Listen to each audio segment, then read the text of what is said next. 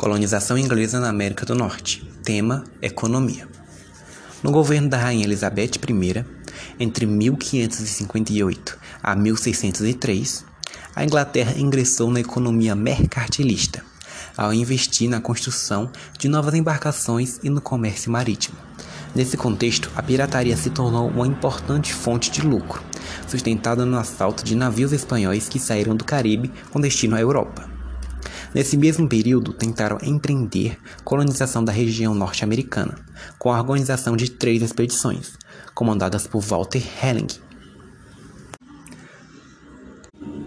O insucesso dessas primeiras expedições só foi revertido com a criação da colônia de Virgínia, em 1607. Depois disso, o processo de colonização britânica ganhou força.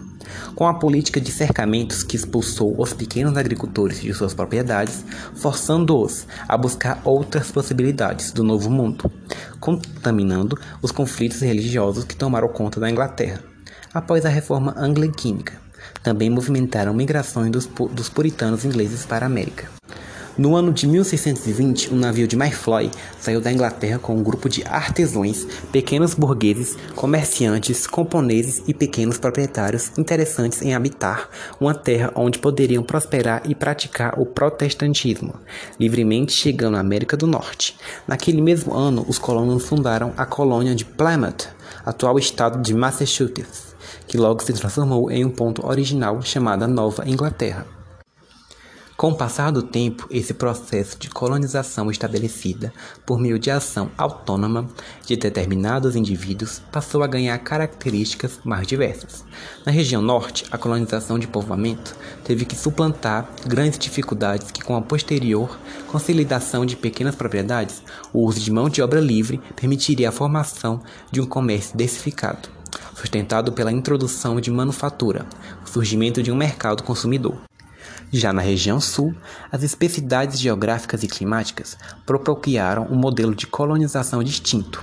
O clima subtropical e o solo fértil, as planícies cortadas por rios navegantes coincideram ao modelo de colonização semelhante aos padrões ibéricos. Dessa forma, o sistema de plantanautos estabelecido e o surgimento de grandes fazendas documentados. Produtos de de tabaco, arroz, índigo e algodão. Com isso, a grande demanda por farsa de trabalho favoreceu a audação de mão de obra escrava vindo da África.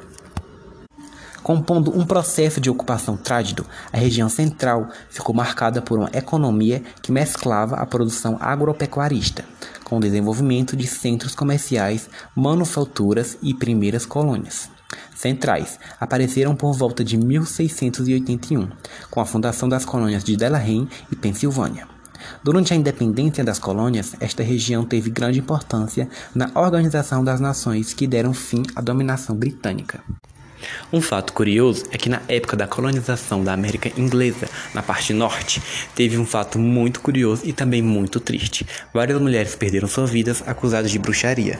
Esse fato foi conhecido como a morte das bruxas de Salem, que é conhecido até os dias de hoje.